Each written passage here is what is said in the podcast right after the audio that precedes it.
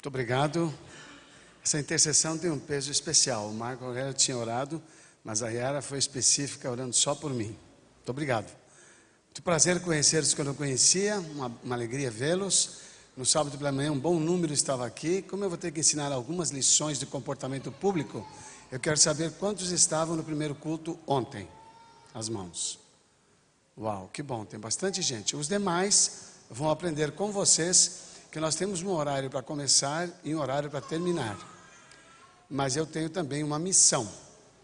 O que, que é mais importante? O horário para terminar ou a missão? Thank you. Muito obrigado. Então funciona assim. Eu pergunto, vocês respondem. Mas se eu pergunto e vocês não respondem, eu travo o cronômetro, não conto o tempo e eu repito tudo novamente. Aí a gente pode ir até a meia-noite, pelo menos. De acordo ou não de acordo? Está entendido? Ok, muito bem. O tema desta noite está ali. Em que somos diferentes? Quando Deus criou o homem e quando Deus criou a mulher, no seu planejamento, eles se tornaram iguais no aspecto da semelhança com ele. Gênesis, capítulo 1. Gênesis, capítulo 1. Eu vou usar uma tradução diferente da de vocês. Estou usando a tradução Nova Versão Internacional. E nós vamos ler o que está no capítulo 1, versículo 27 e depois 28. Criou Deus o homem à sua imagem, a imagem de Deus o criou. Homem e mulher os criou. Deus os abençoou e lhes disse: Sejam férteis e multipliquem-se, encham e subjuguem a terra, dominem sobre os peixes do mar sobre as aves do céu, sobre todos os animais que se, no, se movem pela terra. Há várias bênçãos dadas por Deus aqui. Vamos começar pela primeira. O homem e a mulher, macho e fêmea no original, foram criados à imagem e semelhança de Deus. A imagem de Deus na Bíblia é o seu caráter. A semelhança com Deus, a nossa capacidade de pensar, escolher e agir. Então vamos considerar um bebê, uma criancinha que acabou de nascer e tem aí uma semana de vida, ou mesmo um dia de vida. Esta criança é imatura, ingênua, amoral, mas ela é inteligente. Essa criança com meses, com dias. Ela não tem capacidade moral de escolha, mas ela é inteligente. Ela tem capacidade de compreensão inteligente, diferente da capacidade inteligente dos animais. Mas a sua resposta ao ensinamento é somente possível no método chamado behaviorista. Esse método de ensino é pela repetição. Então, um animal, quando você está treinando um cachorro, você faz com que ele repita as mesmas coisas várias vezes, com comandos curtos, comandos bem curtos e repetidos. E aquele animal aprende a fazer. Vocês veem na televisão animais que fazem muita coisa por ordens de um ser humano, pelo comando do seu mestre. As crianças, na fase mais, mais infantil, que vai até os dois anos de idade, elas só aprendem pela repetição. A partir daí, o seu desenvolvimento cognitivo vai se tornando mais concreto, mas ainda não tem capacidade moral para decidir. Uma criança pode cometer um erro, segundo nós, e um pai ou uma mãe podem achar que esta criança está pecando, mas essa criança, na verdade, nesta, nesta idade, nesta fase, ela não sabe o que é pecar. Ela não tem noção moral. Ela apenas aprende pela repetição, pelo reflexo condicionado. A partir dos seis anos de idade, a criança passa a ser moral, com capacidade de entender o bem e o mal do ponto de vista moral. Por isso, nós precisamos correr na educação das crianças até a idade de 5 anos de idade, que é quando nós temos o maior nível, mais profundo nível de influência na formação da base do seu caráter. Nenhum pai, nenhuma mãe, nem avô, nem avó, nenhum professor, nenhuma pessoa com influência sobre uma criança forma o seu caráter.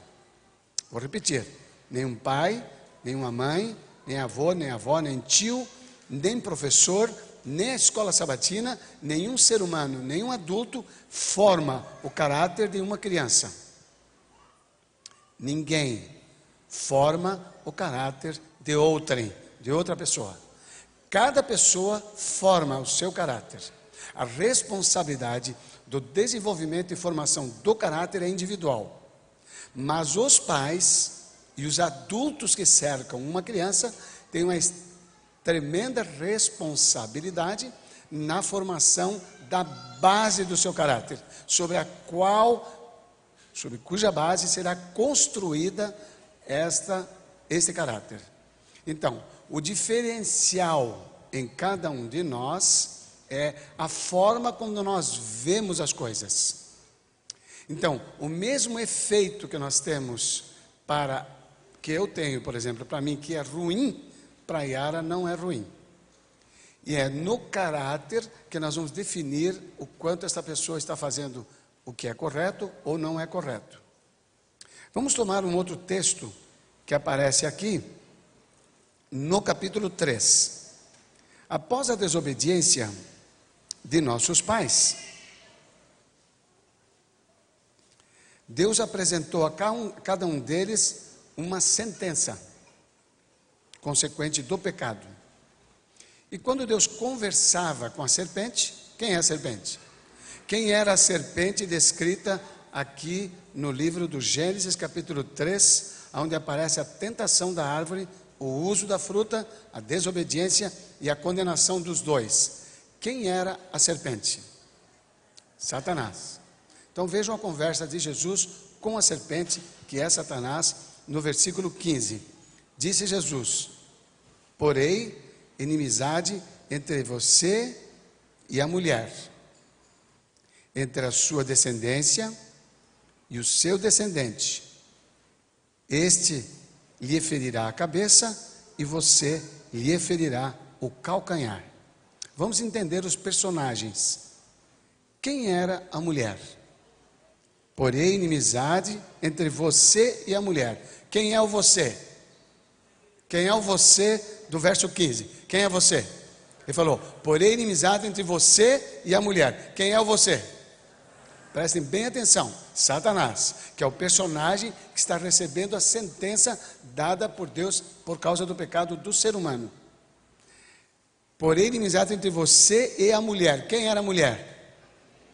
Mulher? Tinha igreja? No Gênesis tinha igreja? Quem disse para vocês que tinha igreja? No Gênesis, igreja? Quem era a mulher? Eva, uma mulher de carne e osso. Quantos aqui são mulheres? Levante a mão. Não, os que não, algumas desistiram? Que coisa impressionante. Nossa. Mulher como vocês que levantaram a mão. está falando com uma mulher de carne e osso chamada Eva. Então agora vamos ler o texto sabendo quem são os personagens. Por inimizade entre você, quem é você? Satanás. E a mulher, quem era a mulher? Thank you. Então, por inimizade entre você e a mulher, entre a sua descendência, olha lá. Sua de quem? Thank you. De Satanás. Por inimizade entre você entre a sua descendência, o mesmo você. Você, Satanás, sua descendência, Satanás. Por inimizade entre você e sua descendência, por inimizade entre a sua descendência e o descendente dela. Dela de quem? Da mulher. O descendente da mulher está no singular. A descendência da serpente está no plural. Ok. Eu vou complicar um pouquinho para vocês. Mas fiquem tranquilos que a gente tem uma semana para consertar. O meu negócio é criar dificuldade para a gente achar a solução. Então fiquem tranquilos que a gente chega lá. Vamos ver aqui. Por inimizade entre você, a serpente, e a mulher, Eva, entre a sua descendência, da serpente, e o seu descendente de Eva, esse te ferirá, a cabeça e você lhe ferirá o calcanhar. Vamos fazer o mais fácil. Quem era o descendente da mulher que pisaria a cabeça da serpente? Até esse item vocês são fracos para responder. Nós estamos começando a semana. Vão me deixar no desespero? Vou parar o cronômetro já?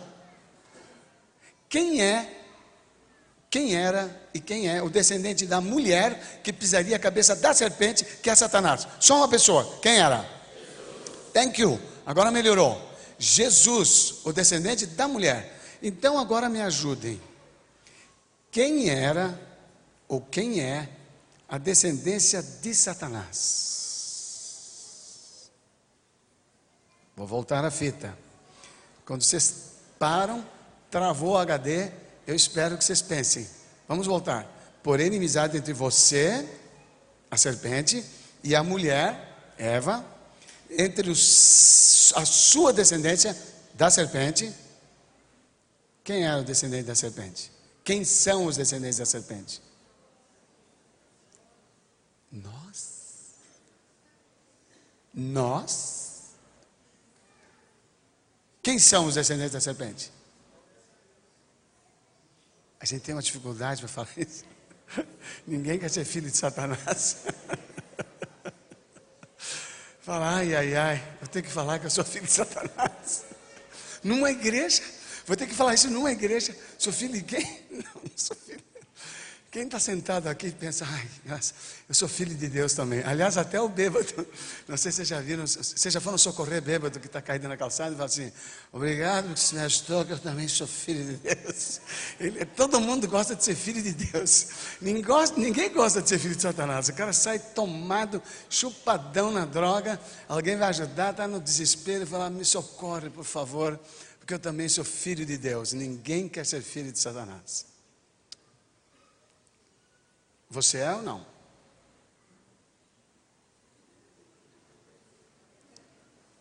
Eu tenho que achar essa descendência.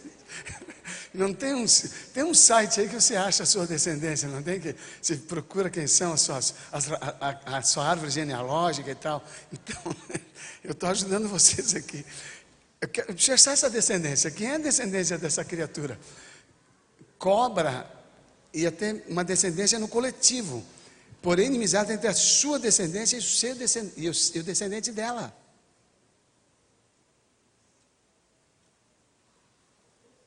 A noite é longa, fiquem tranquilos, eu estou à vontade. Eu até dei uma dormidinha, já está dormindo 35 minutos, eu estou ótimo.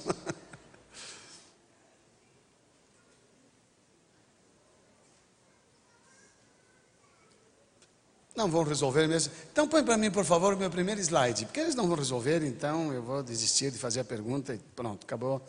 Até o final, eu volto nela novamente. Eu não tenho meu controle. É, alguém viu o controle da. O controle do vídeo? Pastor?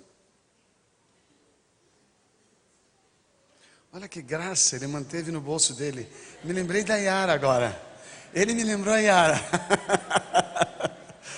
Nossa, você é muito querido, viu? Porque a Yara é querida. Que legal. Pastor Wesley e Yara são parecidos, eu não sabia disso. muito bem. Eu quero voltar ao primeiro, ao primeiro slide, por favor, você põe para mim. Muito bem. Muito bem. Vamos analisar isso aqui. Vamos esquecer a serpente por enquanto. Vamos esquecer a serpente por enquanto. Vamos falar de outra coisa melhor. A base do caráter. O que é o caráter? É, um bandido tem caráter? Soltaram alguns bandidos aí no Brasil agora. Estou achando isso chique agora. Agora, soltar bandido, dar discurso, passeata. Eu estou voltando para cá já, porque eu quero, qualquer coisa que eu fizer melhor, eu vou para. Se até bandido tem discurso, eu estou feito na vida. Mas bandido tem caráter? Bandido tem caráter? Ladrão tem caráter? Corrupto tem caráter? Só estou pegando os, os, os, predicados dessas pessoas que estão na mídia ultimamente, que fizeram sucesso no Brasil. Então, bandido tem caráter. Que caráter que ele tem? Mau caráter. Não há pessoa sem caráter. Quando alguém diz para você, você é sem caráter, falou uma mentira, uma ignorância que não tem cabimento. Tem caráter. Todos têm caráter. Bom caráter ou mau caráter. O caráter é a base moral de qualquer ser humano. Uma criança de quatro anos tem caráter?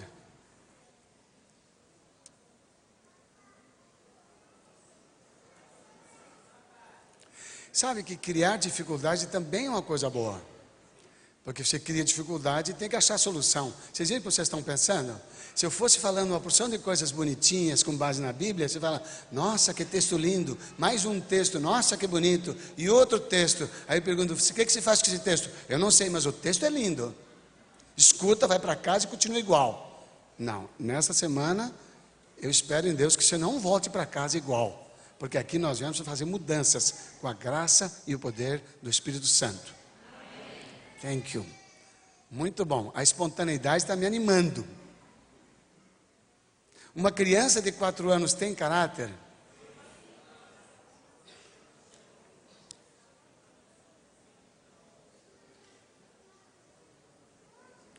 Quando há burburinho no ambiente, não há unanimidade. Isso é um bom sinal. Uma criança de quatro anos de idade tem um caráter em formação, mas ela não pode ser classificada como tendo um mau caráter ou um bom caráter. Nenhum dos dois. Eu, eu, se eu encontrar uma criança mais rebelde, com tendência a ser avessa à obediência, ao que é certo, ao que é bom, o que é justo, ela tem uma índole. Índole, ela não tem o caráter, ela tem uma índole. Há crianças com índole pior, com índole mais ruim e outras crianças com menos ruim? Sim ou não? Tem crianças nascidas sem índole má? Vocês viram como vai complicando um pouquinho a nossa reflexão? Cada criança que nasce, qual é a inclinação natural dela? de uma criança que nasce. Qual é a inclinação dela? Má, para o mal. Qual é, quais são as duas características mais importantes, mais comuns e mais conhecidas da inclinação para o mal que há no ser humano? Quais são as duas mais comuns? Egoísmo e orgulho. Ajudando aqui. Orgulho e egoísmo as mais fundamentais e básicas nos seres humanos. A exigência do bebê, da atenção imediata da mãe, do pão que quer, do leite que quer, da água que quer, da comida que quer, e vai se estendendo por anos. É só puro egoísmo. Não é a necessidade que leva a criança a chorar, mas é o desejo, desejo que vem da inclinação, exigindo o atendimento imediato daquilo que ela quer. Nós somos iguais adultos. Eu também peço uma coisa para a Yara, eu quero que ela me dê logo. Ela pede para mim, quer que me dê logo. Uma vez nós fizemos um curso de treinamento, fizemos um seminário para palestrantes. Eu e ela participamos de um seminário. E logo na primeira noite, o psiquiatra que estava ministrando o curso fez uma experiência, fez um teste com a gente. Ele mandou todos os. É uma classe menor, é uma classe de aproximadamente 30 pessoas. Acho que 15 casais? 30 casais. Acho que eram uns 30, 30 casais, mais ou menos. Ele mandou que cada um dos participantes escrevesse num pedacinho de papel o que é que mais incomodava no outro. O que, que o outro fazia que mais incomodava. E aí cada pessoa foi dando suas, suas respostas. Ele ele fez uma pequena avaliação pública que a pessoa levantava e falava o que tinha no outro. Quando eu e a Yara abrimos o nosso papel, nós dois tivemos uma surpresa. Ela escreveu no papel dela. O que mais me irrita é quando você não vem que eu chamo para comer. A mesa está posta, ela me chamava, eu estava no escritório e demorava para vir. Então, esta era a coisa que mais incomodava. Eu pus no meu papel: o que me incomoda é você me chamar tantas vezes quando a comida está pronta. Ou seja, me... a mesma ocasião, o mesmo assunto fazia os dois ficarem insatisfeitos naquele. Foi chocante, porque como é que numa pessoa, no meio de tantas coisas, uma coisa só pôr no papel era exatamente o que a incomodava, era o que me incomodava também. É lógico que a gente fez um propósito. Eu estou indo para a mesa mais cedo, estou, né, querida? Ela chama só uma vez. Ela fez um plano muito legal, mas tão humilde, um plano tão humilde, tão bonito, de amor profundo. Ela falou: Vou chamar uma vez, se quiser, come, se não quiser, vai comer frio. mas foi assim com carinho. Foi uma coisa muito bonita. Não foi sincera, querida? Foi de coração. Olha a carinha dela. Ela é uma graça. Então, eu aprendi a lição e passei a responder. Vejam bem, este modo de ver as coisas nossos não é diferente. É diferente? O tema de hoje qual é? Em que somos diferentes. Então, esse aspecto é igual ou é diferente? A maneira de vermos é diferente. Mas a razão da reação é igual. Esse tema é amanhã. Em que somos iguais? Então, em que, que somos diferentes? Nós vemos as coisas de modo diferente, não por causa do caráter, mas é assim que o nosso caráter se forma, com perspectivas diferentes. A base dessa nossa reflexão é: repetição é igual a caráter. Repetição. O que, que você faz todos os dias? O que, que o seu filho faz todos os dias que ele repete? Pensa aí agora, qualquer coisa. Isso está formando o caráter dele. O que, que você faz todos os dias? Que você repete, igualzinho, todos os dias, seu caráter. Todos os dias você levanta com pressa, já de, deixa dormir até o máximo que pode. O despertador, alguns têm o uso do despertador, que vai o despertador toca, dali cinco minutos ele toca de novo, depois mais cinco minutos ele toca de novo, o indivíduo já deita contando com aquelas chamadas. Então ele, ele faz uma pequena afago com, com, com o seu despertador. Ele toca e fala, ah, ele vai tocar mais uma vez. Pá, ele vai tocar mais uma vez. Aí ele perde a conta e a última vez toca ele passa e perde a hora. Quando perde a hora, levanta correndo, sai e vai para o trabalho. Às vezes não come, mas às vezes come, come toma o de jejum mas não faz oração, porque não dá tempo, não faz um devocional, porque não dá tempo, nem o culto familiar, porque não dá tempo. Mas está explicado, afinal de contas, o pão de cada dia todo mundo tem que trazer. Se eu não trabalho, eu perco o emprego. Ou se eu não trabalho, eu não trago dinheiro. E se eu perder o emprego, fica pior. E Deus entende, lógico que Deus entende. Deus entende tudo. Entende ou não entende? Se existe uma pessoa que entende, é Deus. Então fica tranquilo. Levanta cedo, segunda tocada do despertador, terceira tocada do despertador, em cima da hora, não dá tempo de fazer culto, faz uma oração, desculpe, uma oração barrela, é uma chapinha, eu chamo de chapinha, é assim, mais ou menos assim, é na hora da comida. O, querido Pai, obrigado pela, pelo alimento que está sobre a nossa mesa, ajuda os pobres, aos necessitados, em nome de Jesus, amém. Amanhã voltam os mesmos necessitados, amanhã volta a mesma comida e a chapinha se repete. Aquela pessoa pensa que ela está orando, mas como ela não precisa pensar, ela não está orando. Ela está repetindo um hábito. Hábito forma? Hábito forma? Esse caráter significa: eu não preciso ter consciência pessoal de Deus, eu só preciso fazer rituais para Deus. Base do caráter o caráter se revela não por boas ou más ações ocasionais, mas pelas tendências das palavras e atos costumeiros. O caráter não se revela por boas ou más ações ocasionais, mas pelas tendências das palavras e atos costumeiros. Atos bons ou maus? Atos bons ou maus? Ambos. Se o ato é bom, o que, que ele faz? O que, que ele faz? O ato é bom. Estou praticando um ato bom e estou repetindo. Eu formei o quê? Um hábito bom. O que, que ele faz com o meu caráter? Um bom caráter. Uma pessoa que tem oito, dez hábitos bons e tem apenas três hábitos ruins ao longo de um dia. Que caráter ele tem? Oito por três, ele ainda está bom. Olha que legal. Nasci católico e fui o bom católico. Eu fui sacristão. Fui aluno do Colégio Marista, bom aluno. Toquei na banda do, do Colégio Marista, todo 7 de setembro. Desfilava bonitinho. Gostava de vestir o paramento atrás do padre, com aquela roupinha de menino, uma graça. Era um padrezinho em miniatura. Mas eu aprendi uma coisa na igreja católica que deixava a minha cabeça confusa. Não importa o que você faça, você tem que fazer mais atos bons do que ruins, porque no céu existe uma balança.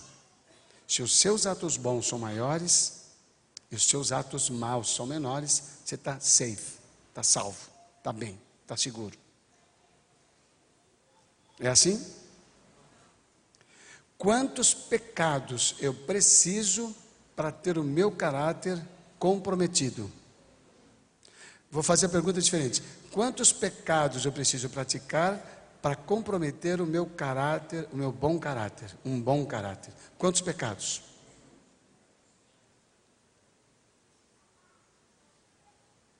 Hello? O povo saiu? Quantos pecados eu preciso cometer para perder um bom caráter? Just one. Então vejam, quando uma pessoa pratica um ato bom e ela não é íntima da pessoa, quem olha diz: esse sujeito é uma boa pessoa. Que pessoa bondosa. A mesma pessoa pratica também esse ato na sua casa, só que ela convive com pessoas que a veem o tempo todo e ela repete outros hábitos que são ruins, errados, inapropriados. Ela não se preocupa com o efeito que dá sobre o outro, ela não se preocupa com o quanto ela machuca o outro, seja a esposa, o marido, o filho, o pai ou a mãe. E ela repete no ambiente onde ela está esses atos. Estes atos repetidos desenvolvem hábitos e a soma dos hábitos formam o caráter. Se entre os hábitos que você tem, um deles não é bom, todo o seu caráter está comprometido. É isso que nós ouvimos de Jesus ou não?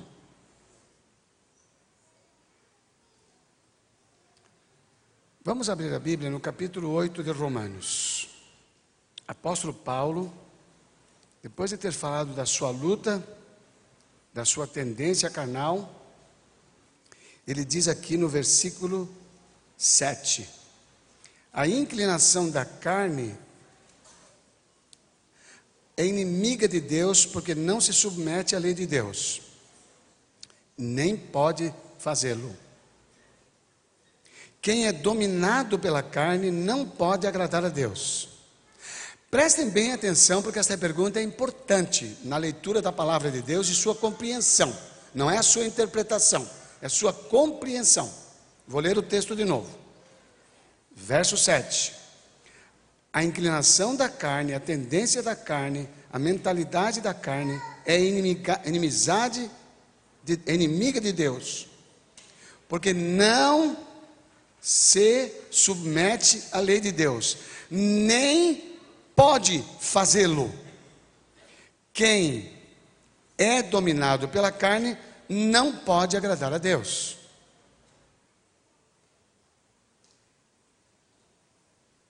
Tem algo em nós que nós não temos consciência do quanto isso é forte. A nossa tendência. Este texto esclarece para vocês a pergunta de Gênesis capítulo 3, verso 15. Quem é a descendência da serpente? Todos pecaram, diz o apóstolo no capítulo 3. Todos pecaram. E que mais? Destituídos estão da glória de Deus. Vejam o capítulo 8 de João.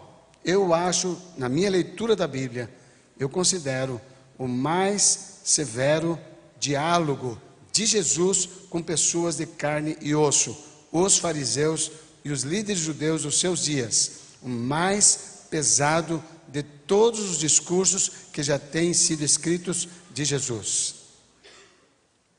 Ele diz aqui, ele foi falando sobre a paternidade dos judeus, e os judeus dizendo: Nós somos filhos de Abraão, nós somos filhos de Abraão. Jesus disse: Se vocês fossem filhos de Abraão, vocês fariam as obras de Abraão. No versículo 41, ele disse assim: Jesus falou: Vocês estão fazendo a obra, as obras do Pai de vocês. Verso 41. Eu falei o capítulo? Não. 8, 41. Ele disse: Vocês estão fazendo a obra do Pai de vocês. Protestaram os fariseus, os, os judeus. Não somos filhos bastardos, ilegítimos ou filhos da prostituição. Nós não somos filhos ilegítimos. O único pai que temos é Deus. Eles foram voltando, voltando, voltando. Abraão, como ele não aceitou Abraão, ele disse: Não, presta bem atenção. Presta bem atenção. Nós somos filhos de Deus. E Jesus acrescentou, continuando, no versículo seguinte: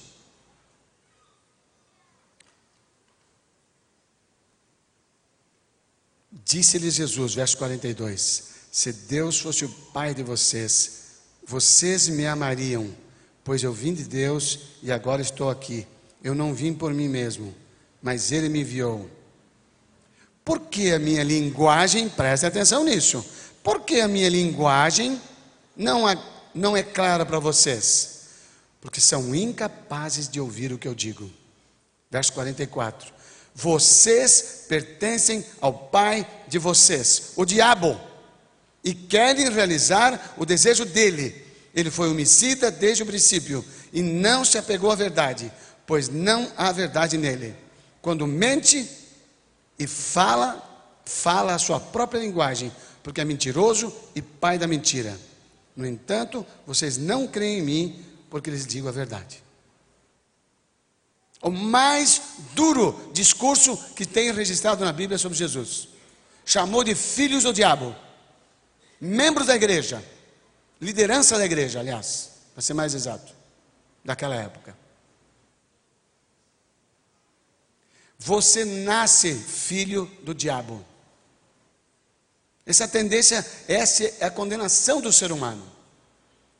E um filho inocente, ele não pode ser batizado porque ele não tem noção de moralidade, ele não tem capacidade de arrependimento, como não tem noção do pecado praticado. Mas os atos dos adultos que o assistem, especialmente seus pais, as práticas, o testemunho, a coerência, as repetições cotidianas da coerência, do amor, da bondade, da aceitação, da tolerância, da paciência, da persistência, do rumo, pai e mãe que sabem aonde vão, que sabem o que fazer, fazem aquilo porque é o que querem e conduzem os seus filhos, amando-os, abraçando-os. Eu sei que em algum momento eu terei que repreender o meu filho, eu sei que em algum momento eu terei que discipliná-lo, e nas idades menores, até os sete anos de idade, no máximo, eu teria que usar também a correção física, a disciplina vara, a disciplina do chinelo, da cinta instrumentos definidos e usados de maneira adequada. Eu terei que usar em algum momento, além da restrição e do castigo de ficar sentado. Eu não sei que horas eu vou ter que fazer isso, mas em momento, algum, algum momento eu terei que fazer. Então eu carrego sobre o meu filho manifestações de amor, carinho, atenção, valorização. Você é lindo, eu amo você. Como você é querido? Que bom que você me ajudou. Vem cá, meu querido. Olha aqui, põe isso aqui. Eu vou falando desde pequeno para ele o quanto eu amo. Mostro para ele. E quando ele comete um erro, eu não bato nele. Seu desgraçado, eu não te falei, eu não faço isso com ele. Porque isso não vai transmitir para ele o amor de Deus. Porque Deus não me dá um cascudo quando eu cometo um erro. Quantos reconhecem que no dia de hoje cometeram um erro ou outro? Não estou falando que foi matar alguém, adulterar ou roubar, mas fez alguma outra coisa que não devia ter feito e na sua consciência entendeu isso. Teria coragem de levantar a mão e dizer alguém que cometeu um deslize hoje em alguma coisa? Alguém tem coragem? Obrigado. Levar um cascudo? Um tapa, um tropeção? Uma rasteira? Não. Não é assim que Deus age. Se Deus quer que o pecador saia do seu caminho, a primeira ação do Pai é a atração. Ele atrai para poder acolher e salvar. Quando Jesus foi, foi chamado, ele disse: Eu não vim desse mundo para condenar, eu vim para salvar. Ele disse: Os doentes é que precisam de médico, não os sãos. Então, eu olho para o meu filho e sei que ele tem dificuldades naturais vindas da onde? Da herança que eu transmiti para ele, que é o que? A natureza pecaminosa, a parte mais séria e dolorosa. Às vezes o meu filho manifesta para mim, inclusive, uma característica que eu tenho no meu temperamento, que é a luta na formação do meu caráter. Então eu tenho aquela luta, mas quando eu vejo no meu filho o que eu não suporto em mim, eu não aceito em mim, eu nego em mim. Eu bato mais forte nele, porque eu descarrego nele a insuportável realidade de que eu tenho esse problema e não consigo vencer. Mas a admissão da minha fraqueza, a admissão do meu problema de propensão, de inclinação, de tendência, a aceitação. Eu aceito que tenho. Eu não gosto de tê-lo, mas eu aceito que tenho. Eu admito que tenho. Eu não nego a minha fraqueza e busco recursos que me levem a vencê-la. Me afasto do que me provoca. Uma pessoa que entre nós tem uma tendência fácil para a parte sexual as pessoas não têm o mesmo grau de tentação e atração para a área sexual. Os jovens não têm a mesma tentação entre si. Há uns que têm, outros que não têm. Aquele jovem que tem, ele precisa correr como José correu, quando alguma atividade, um filme, uma cena, pode trazer para ele estímulos sensuais ou sexuais. Porque é a sua fraqueza. Um outro tem tendência a falar, tem a maledicência, tem uma língua solta fala fácil dos outros, julga os outros, enxerga os outros. É uma tendência mais forte do que o comum dos seres humanos. Ela tem que se afastar. Quando enxerga algo, tem que fechar os olhos. Quando enxerga algo ruim, tem que orar pela pessoa. Jesus disse: orem, ele mandou orar até pelos inimigos. Agora, eu vou orar por alguém numa dificuldade que eu enxerguei, que eu não aprovo, que eu não gosto, que eu vi, eu vou orar. Eu sentei nesse auditório, eu olhei alguém fazendo algo aqui na frente que eu não aprovo, fazendo do jeito que me incomoda. Eu não vou falar mal desta pessoa, porque eu tenho a tendência da língua solta. Mas eu vou orar por essa pessoa e vou orar por mim. Senhor, me perdoa, porque eu olhei para o fulano lá na frente e julguei sua roupa, julguei seu ato, julguei seu gesto. Esse mal dentro de mim, ajuda-me a erradicar com o teu poder. Se eu estiver orando por isso, eu que tenho a tendência para falar, seria uma pessoa entre todos que falarei menos ou nunca falarei, pelo tanto que luto contra a realidade que eu admito que tenho e luto contra ela quando eu vir algo igual a mim no meu filho, eu vou dizer: Eu sei o quanto eu luto, eu preciso ajudá-lo a lutar também. Eu abraço ele falo: Meu filho, fica tranquilo, papai luta com isso e está vencendo, você também consegue vencer. Essa batalha é aceita e é entregue para aquele que realmente vence todas as batalhas. A palavra de Deus diz que cada um de nós responderá diante de Deus pelos seus atos.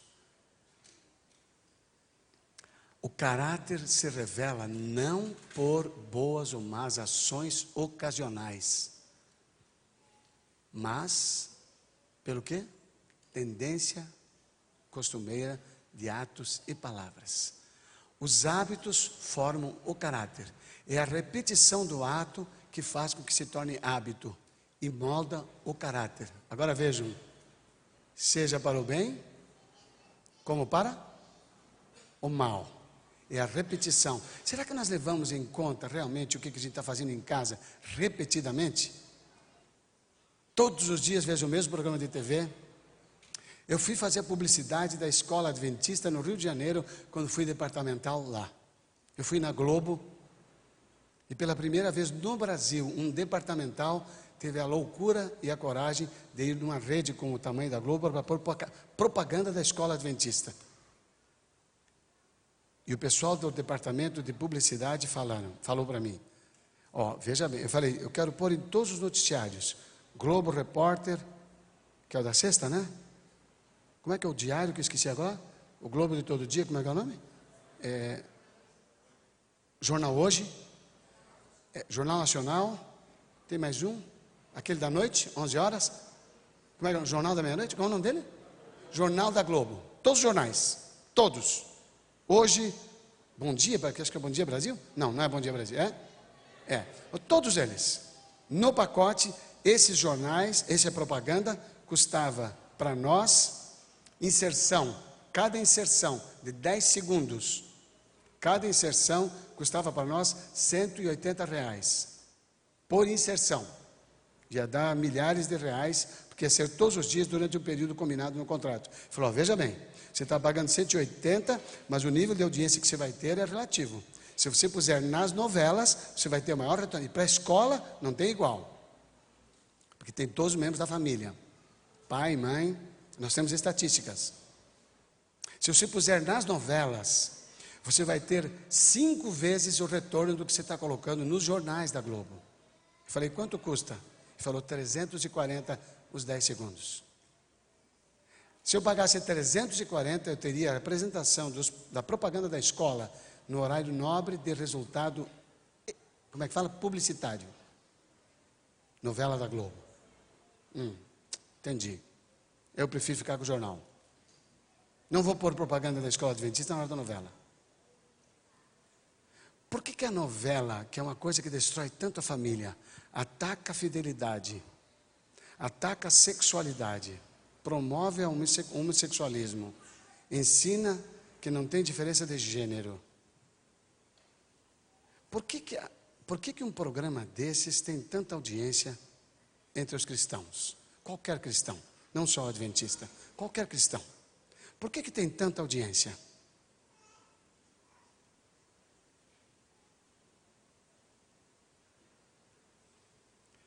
Eu tive a oportunidade numa viagem que fiz, eu voltava, nós voltávamos, eu e a Yara, nós voltávamos de Rondônia, numa viagem que fizemos de um seminário para pastores e esposas. E tivemos uma conexão em Brasília. Aguardávamos o nosso voo quando sentou do meu lado, literalmente do meu lado, Alexandre Garcia. Um homem público que eu tenho uma admiração gigantesca. Caráter, postura e as, as crônicas que ele faz, que eu acho fora de série. Eu estava lendo, como sempre faço, distraído, e a Yara bateu em mim e falou: Olha quem está do seu lado. Que eu olhei e falei: hum, Não vou perder essa oportunidade. Virei para ele, cumprimentei e falei: Muito prazer, Alexandre. Ele falou: Muito prazer, como é seu nome? Eu falei: Edemar. O que, que você faz? Eu falei: Sou conselheiro matrimonial. Ele falou: Uau. Ele falou: Então você está faturando alto.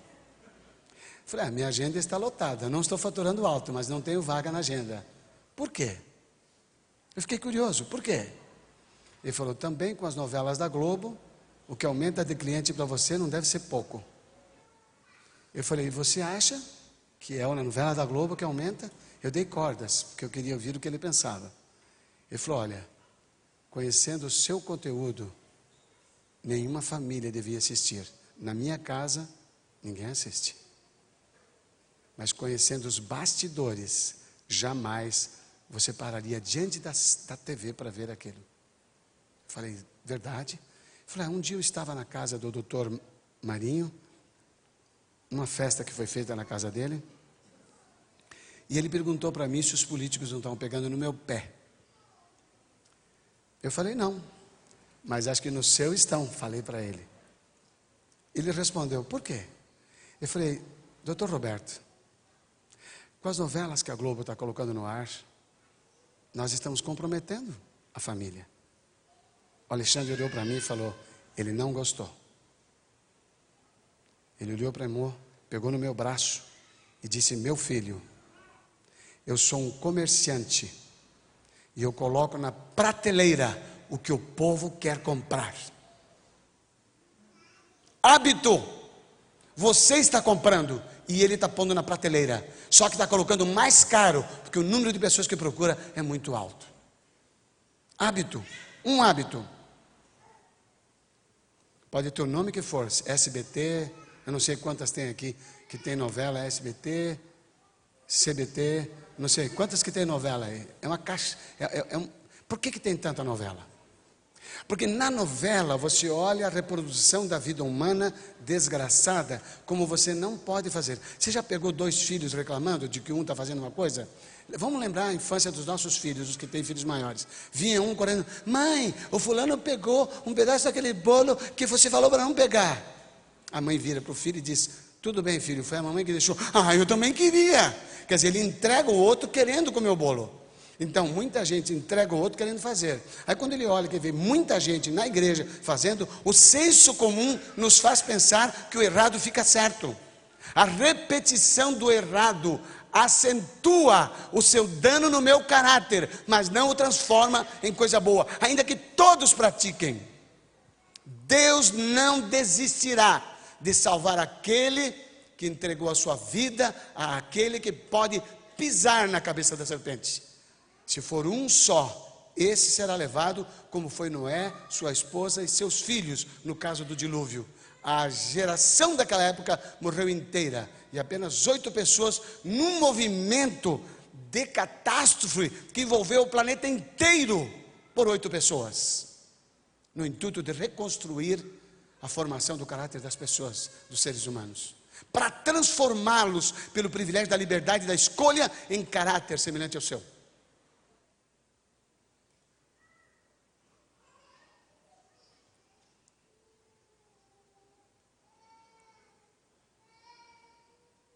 Caracteres retos só podem ser formados pelo esforço perseverante e incansável, melhorando cada talento e capacidade confiados para a glória de Deus. Vamos repetir.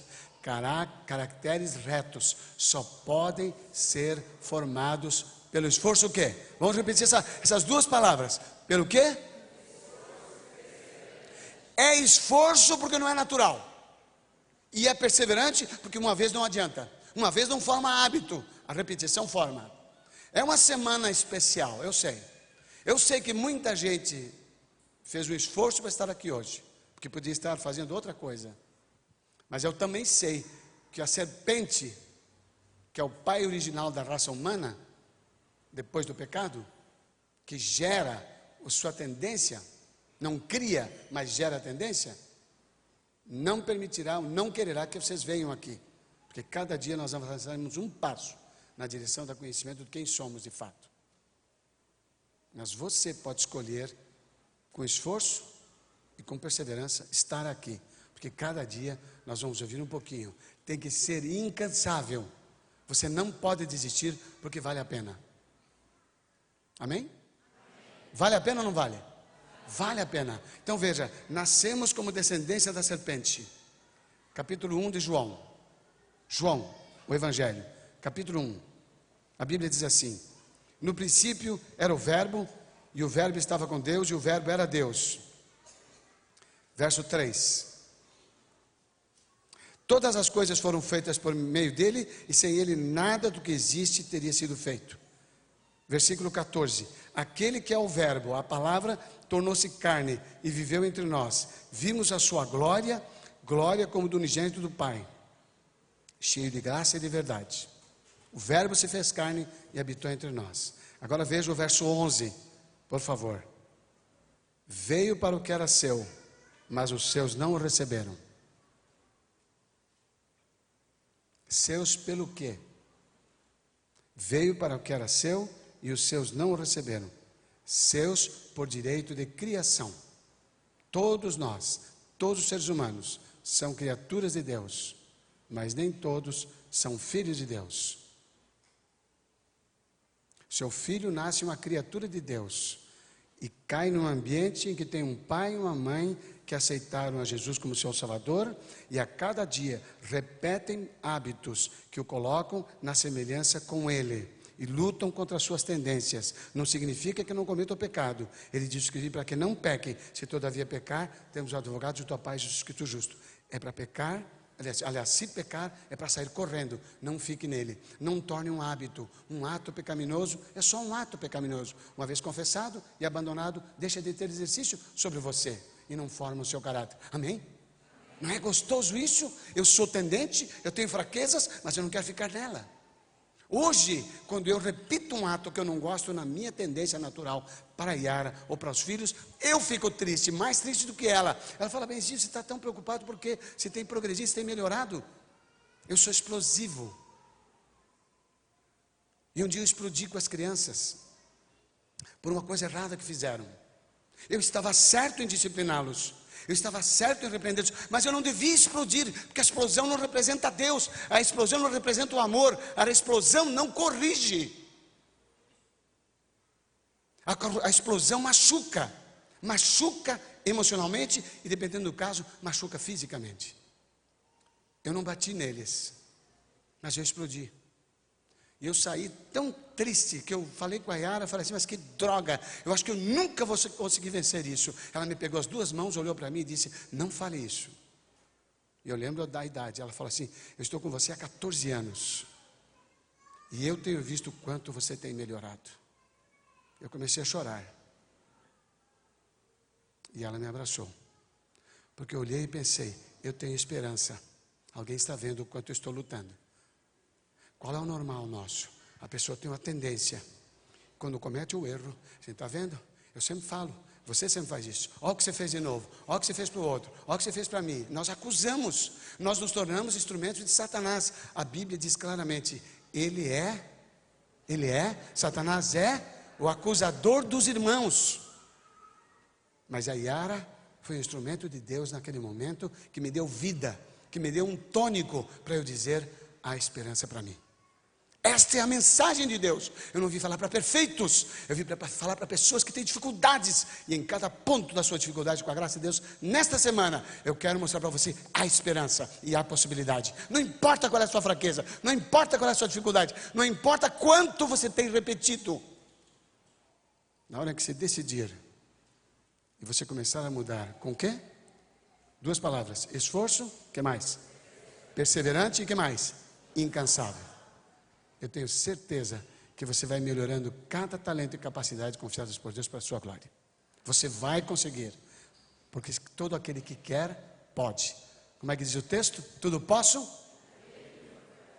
Louvado seja Deus. Louvado seja Deus.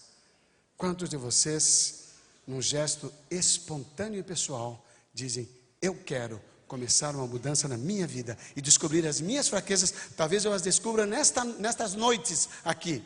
E eu quero lutar contra elas. Mesmo você que está lá na, na, na, na câmera, no vídeo, nos vendo.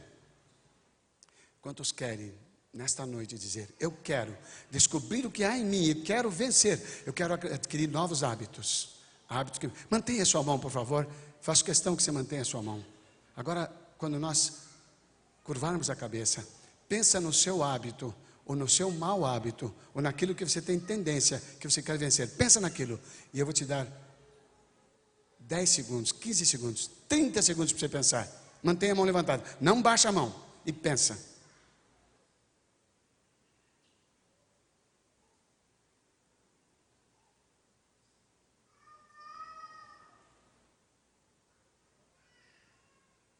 Querido Pai, toma a nossa mão levantada nesse momento.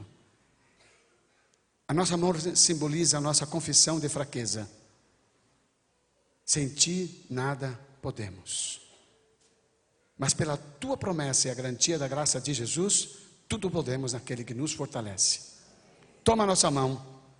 Ajuda-nos a vencer essa tendência ou essas tendências que nós até aqui descobrimos e ajuda-nos a descobrir outras, para que possamos, pela graça do Espírito e com esforço perseverante e incansável, desenvolver hábitos que moldem o nosso caráter e, de novo, nos façam a tua imagem e semelhança em Cristo Jesus. Amém.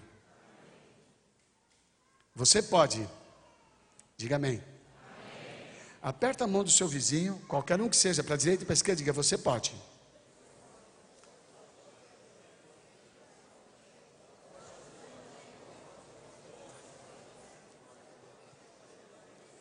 Yes. Deus seja louvado. Olha que ruído bonito, olha que coisa gostosa. É o cumprimento da possibilidade.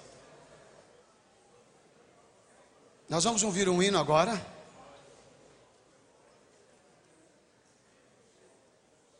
Que é um hino de reflexão e entrega. Eu vou fazer um pedido para você, se não for abuso. Que quando você ouvir a letra do, do hino, no momento que você for tocado em algo que você considera o mais grave da sua vida e dos seus relacionamentos e que você quer vencer, você vai e se coloca de pé. Não, não pense nos outros, pensa só em você. Os gestos manifestados com ação fixam-se em nossa mente como um compromisso. Tá certo? Então, ouça em meditação primeiro, e na medida em que a mensagem do, do hino tocar em você, não, não se negue, se levante e permaneça em pé.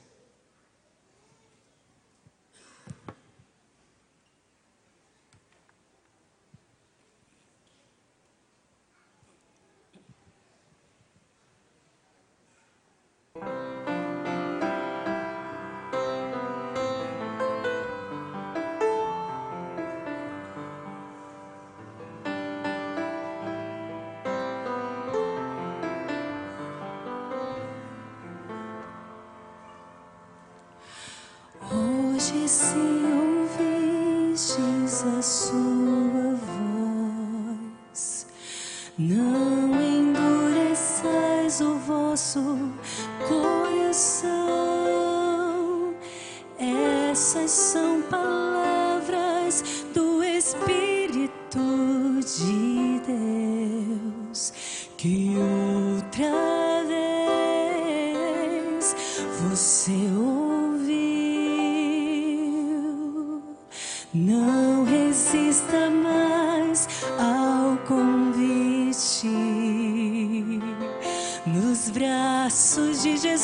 Ele